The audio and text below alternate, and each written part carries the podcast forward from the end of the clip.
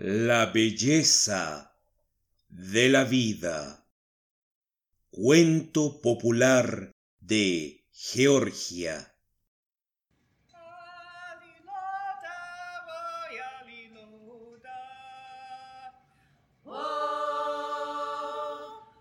En tiempos remotos vivía en Georgia una noble y prudente mujer, la reina Magdana, que gobernaba con justicia su rico y verde país. Al morir su esposo, su hijo Rostomel se convirtió en el único amor de su vida. Lo amaba mucho más de lo que yo pueda decirles con mis palabras. Y veía amorosamente cómo crecía el tierno e ingenuo joven y se convertía en un hombre robusto.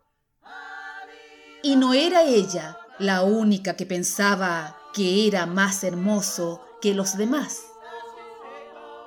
Mientras los días iban convirtiéndose en años, Magdana comenzó a notar una nube en la hermosa frente del joven que, sin razón aparente, se volvió taciturno y melancólico.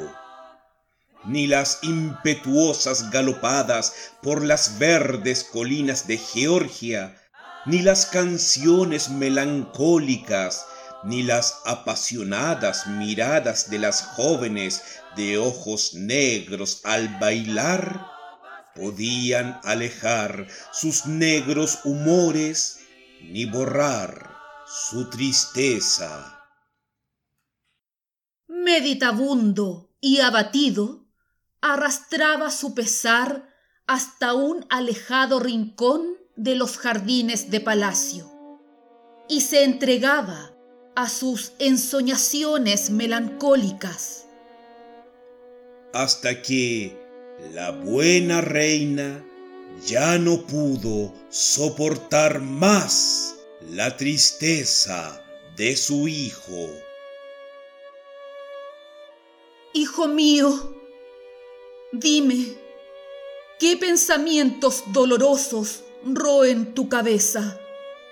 ¿Qué penas impiden que en tus labios se dibuje una sonrisa? Madre, me gustaría contestarle con otra pregunta. Mi padre, ¿dónde está? Tu padre. Pero hace mucho tiempo que ha muerto muerto. ¿Eso qué significa? Hijo mío, todos nosotros procedemos de la tierra y a ella debemos volver un día. Llegará el momento en que la buena Madre Tierra nos recibirá de nuevo en su seno. Eso, hijo mío, es lo que significa morir. No entiendo. Así que Dios que nos ha dado la vida, lo hizo para volvernosla a quitar. No, eso no es posible. Tiene que haber en la tierra un lugar donde exista la vida eterna y personas que no conozcan la muerte. Iré en busca de ese lugar a encontrar la inmortalidad. Madre querida, te ruego me perdones por dejarte, pero si me quedara, estoy seguro que moriría de pesar. En vano le suplicó la pobre madre que permaneciera a su lado en vano derramó amargas lágrimas, en vano se consumía en su dolor. Su hijo no cedió a sus súplicas.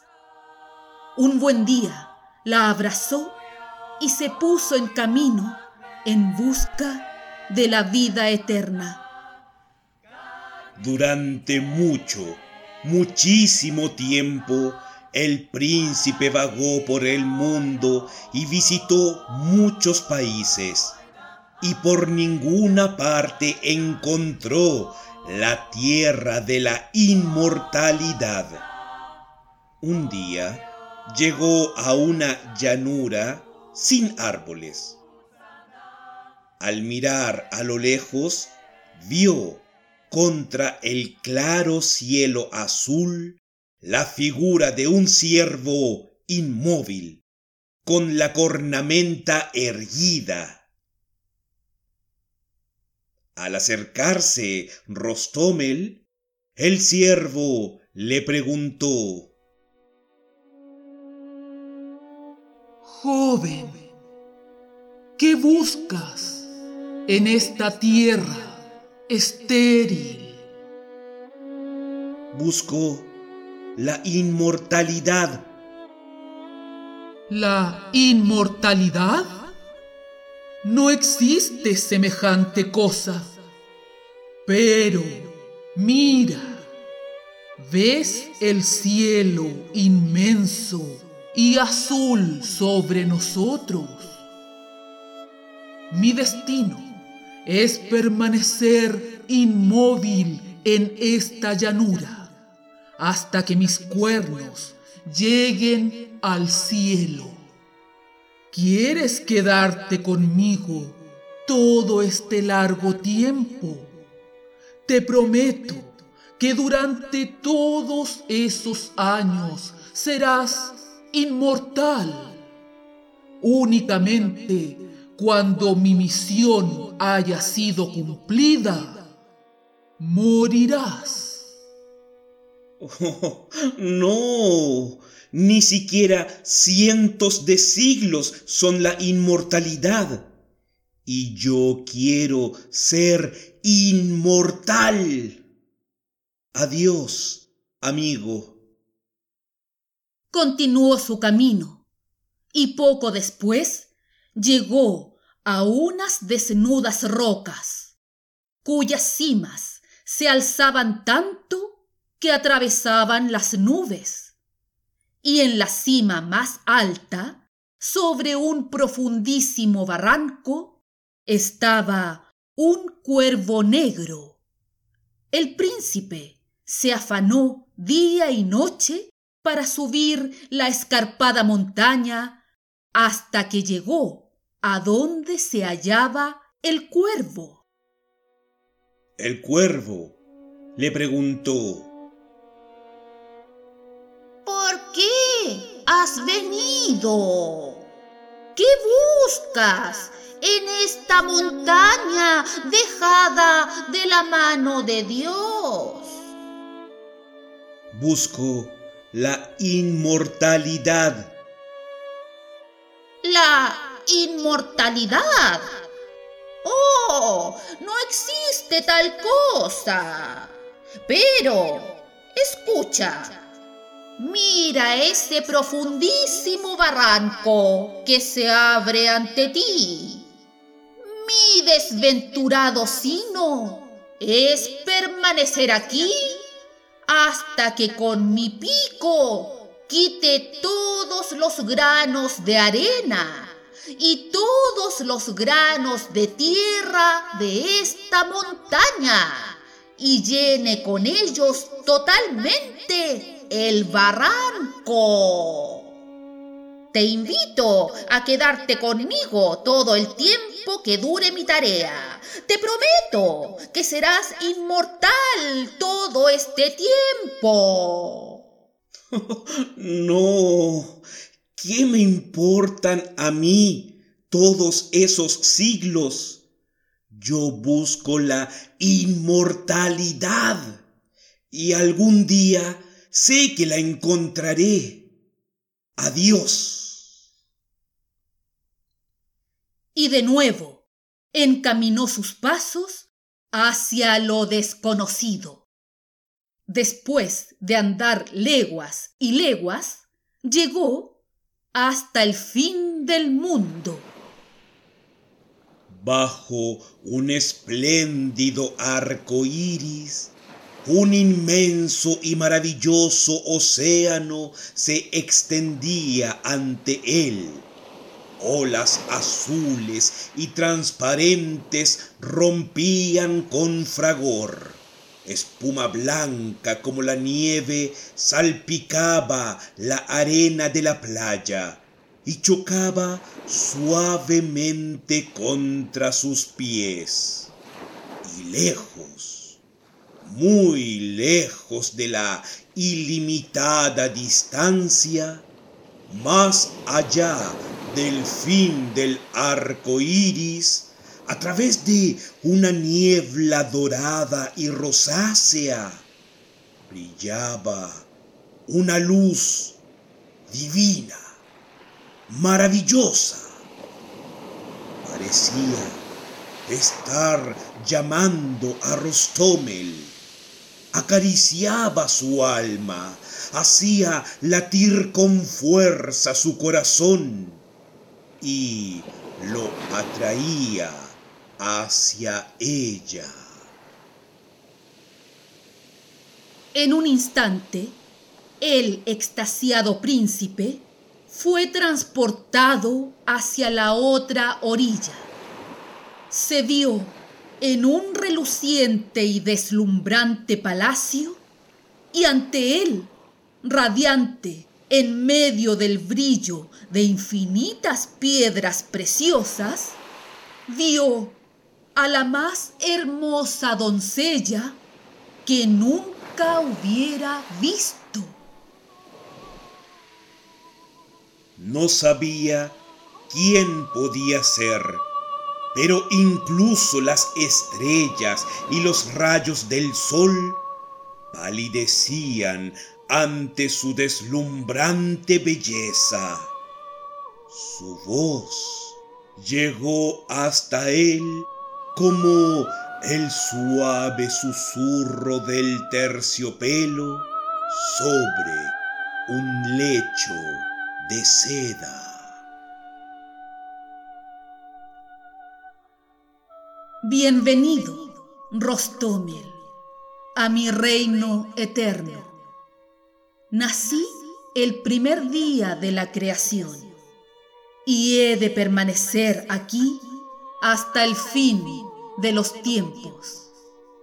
Mientras permanezcas a mi lado, renunciando a la vida eterna, la muerte no te podrá alcanzar. Lograrás la inmortalidad, porque yo soy la belleza de la vida. Rostomel se quedó muy a gusto. Pasaron mil años y él sin cansarse nunca de la belleza de ella, no apartaba los ojos de su maravilloso rostro. Y pasaron más siglos, pero poco a poco, a lo largo de los tiempos, comenzó a dolerle el corazón y un día le dijo a la hermosa diosa,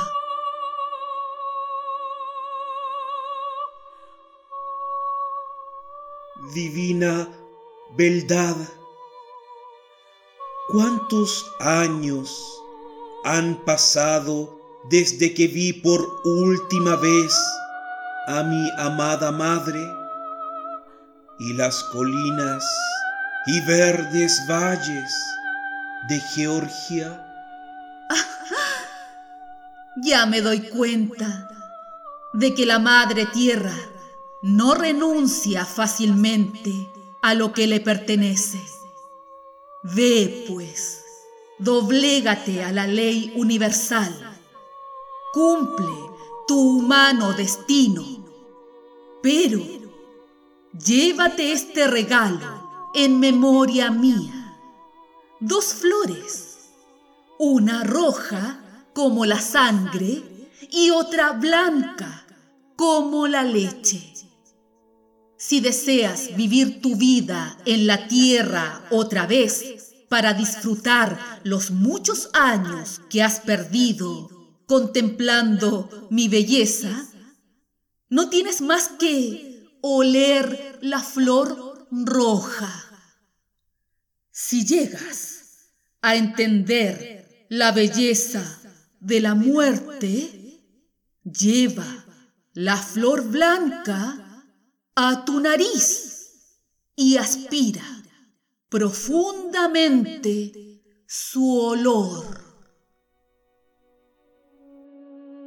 Y tras despedirse de la divina belleza de la vida, Rostomel volvió a dirigir sus pasos por el camino por el que había llegado. En su viaje de regreso, vio la montaña sobre cuya cumbre todavía estaba el cuervo. Lo llamó, pero no obtuvo respuesta. Subió a la cima para verlo de cerca y al tocarlo, su cuerpo se deshizo en polvo. Miró hacia abajo y no vio ni rastro del profundo barranco. Estaba lleno de arena y de la tierra de la montaña. Aquel viejo cuervo negro había cumplido su misión en la tierra y, en consecuencia, había ganado la paz eterna.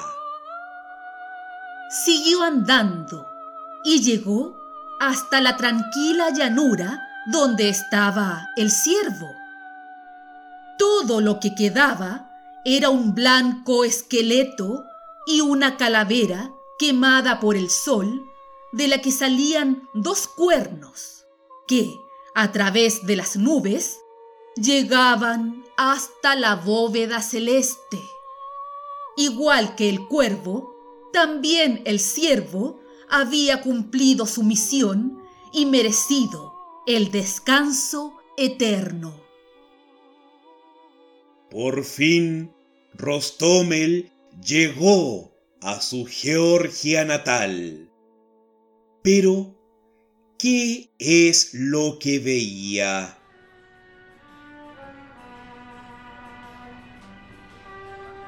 No reconocía ni a una sola persona, ni una sola casa. Donde una vez hubo desiertos, se alzaban ahora pueblos y ciudades bulliciosas. Personas desconocidas, vestidas de modo raro, hablaban una extraña lengua y poblaban aquel país. Y él no era capaz de entender lo que decían. Allí estaban las montañas conocidas donde había visto la luz por primera vez, donde había crecido, donde había abandonado a su amada madre. Pero, ¿dónde estaba ella? ¿Dónde el castillo en que vivía la reina Magdana y desde el que gobernaba a su valeroso pueblo?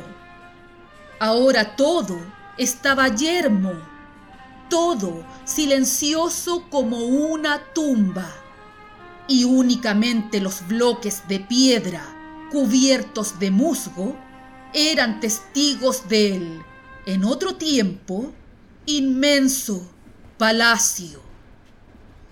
Lentamente se acercó todavía un poco más y vio con el corazón anhelante la antigua atalaya todavía erguida en la colina donde había cantarinas fuentes, donde resonaban dulces melodías y donde los pies de las muchachas en otro tiempo corrían por el césped.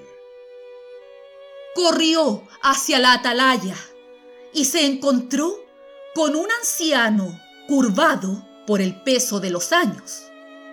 El anciano estaba sentado sobre la lápida de una tumba, murmurando una plegaria con labios temblorosos. Dime, Padre Santo, ¿no es este el lugar donde en otro tiempo vivía Magdana? la gloriosa y gran reina que gobernaba a su pueblo con tanta justicia. Yo soy su hijo, el heredero del trono. Si mi madre ya no vive, entonces yo soy ahora el rey soberano. ¿Magdana? ¿Magdana? Apenas puedo entender tus palabras, joven. No hablas nuestro idioma. Hablas igual que las antiguas crónicas. Hace tiempo que las estudié y por eso entiendo algo de lo que dices. Magdana, dices? Sí, existe una leyenda. No sé si será cierta, pero cuenta que vivió una gran reina hace miles de años. Si no recuerdo mal, se llamaba Magdana. Ella tenía un hijo. Más o menos eso es lo que dice la leyenda. Que se fue del reino y desapareció sin dejar huellas. Magdana murió con el corazón destrozado y al cabo de muy poco tiempo, su reino se extinguió con ella. El príncipe guardó silencio mucho rato, mientras resbalaban por sus mejillas abundantes lágrimas de dolor. Por fin alzó su lloroso rostro a los cielos y exclamó, Oh, eterno secreto del tiempo, ¿qué soy yo ahora? Nada más que una antigua leyenda olvidada Inmediatamente sacó la flor roja, la acercó a su nariz y aspiró su fragante olor. Al instante, envejeció, se convirtió en un anciano, débil y encorvado. Sus vivos ojos se apagaron, su bronceada piel se secó y arrugó sobre sus viejos huesos. Ya no le quedaban fuerzas ni para llevar la mano hasta el bolsillo donde guardaba la flor blanca. Con un sordo murmullo llamó al viejo sacerdote.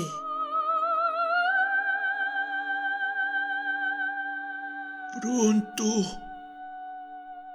Padre, Toma la flor blanca de mi bolsillo y acércala a mi nariz para que pueda aspirar su fragancia y conocer las misteriosas delicias de la muerte.